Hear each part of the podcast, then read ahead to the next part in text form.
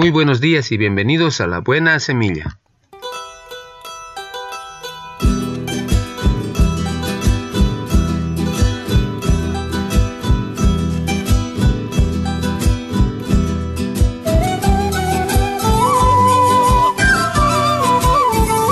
Hola, hola, ¿qué tal? ¿Cómo están? Les saludo con la paz de nuestro amado Señor Jesucristo.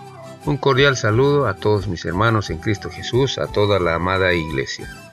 Igualmente para mi familia allá donde se encuentre, mil bendiciones. Y para mis amigos y colegas de trabajo, también que Dios me los cuide y les guarde a cada uno de ustedes en sus hogares.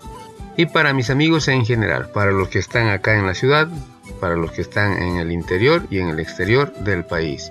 Para ellos un abrazo, un apretón de manos y que Dios les guíe a cada uno de ustedes en su familia. El león y la hija del labrador.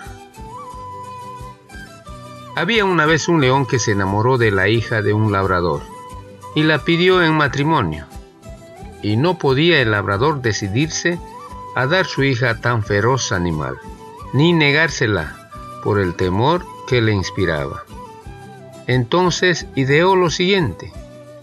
Como el león no estaba de insistirle, le dijo que le parecía digno para ser esposo de su hija, pero que al menos debería cumplir con la siguiente condición, que se arrancara los dientes y se cortara las uñas, porque eso era lo que atemorizaba a su hija. El león aceptó los sacrificios porque en verdad la amaba. Una vez que el león cumplió lo solicitado, cuando volvió a presentarse ya sin sus poderes, el labrador, lleno de desprecio por él, lo despidió sin piedad a golpes.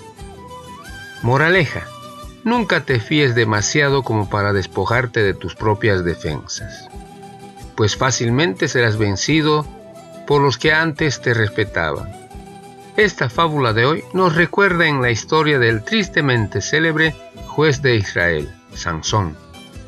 Al igual que león de la fábula, este héroe sacrificó aquello que era un don de Dios para bendecir a su nación por un momento de placer y al final lo perdió todo.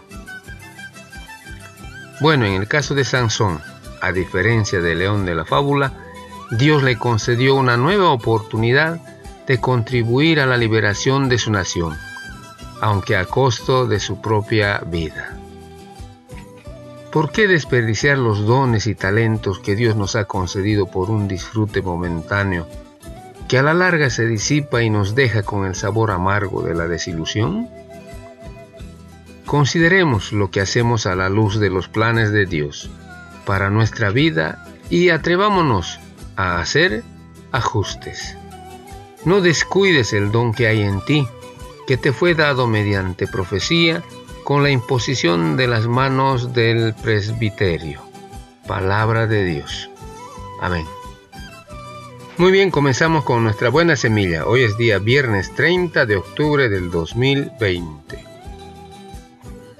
La porción de la palabra se encuentra en el libro de Hechos, capítulo 16, versículo 31. Dice la palabra del Señor y leo. Cree en el Señor Jesucristo y serás salvo, tú y tu casa. Hechos capítulo 16, versículo 31.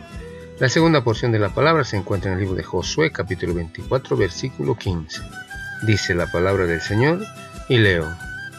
Yo y mi casa serviremos al Señor. Josué capítulo 24, versículo 15. Título de nuestra reflexión, Un cristianismo envidiable. Llega una nueva generación jóvenes, adolescentes, niños y bebés. Llegan a un universo que poco a poco se ha alejado de Dios y de los valores que Cristo enseñó. El egoísmo, la inmoralidad, la mentira, el odio y la violencia reinan en una sociedad donde cohabitan el desempleo, la pobreza, la locura de todo tipo de placeres y las grandes desigualdades. Todo esto sucede porque los hombres abandonan cada vez más el respeto que deben a Dios y a las enseñanzas de la Biblia. ¿Hay que desesperarse? No. Dios es un paciente y aún hoy presenta a cada uno. No, Dios es paciente y aún hoy presenta a cada uno de estos jóvenes su plan de salvación. Él libera y protege también a los que desean vivir con Él. Nosotros como adultos o padres, ¿cómo podemos ayudarles? Examinemos nuestras propias vidas. ¿Tenemos riquezas espirituales para compartir? Si la palabra de Dios inspira nuestros pensamientos, el amor de Cristo y la verdad dirigirán nuestras acciones. Nuestra vida será un ejemplo para los más jóvenes. Les producirá el deseo de conocer la Biblia y a seguir a Jesús, el buen pastor.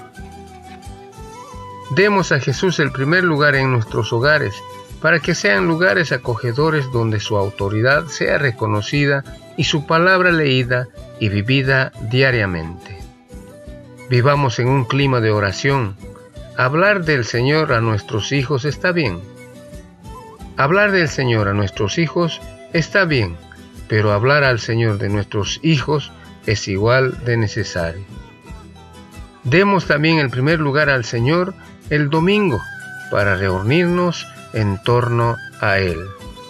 Cultivemos el amor hacia el prójimo, hagamos todo para que nuestros hijos hallen la ocasión de servir al Señor Jesucristo.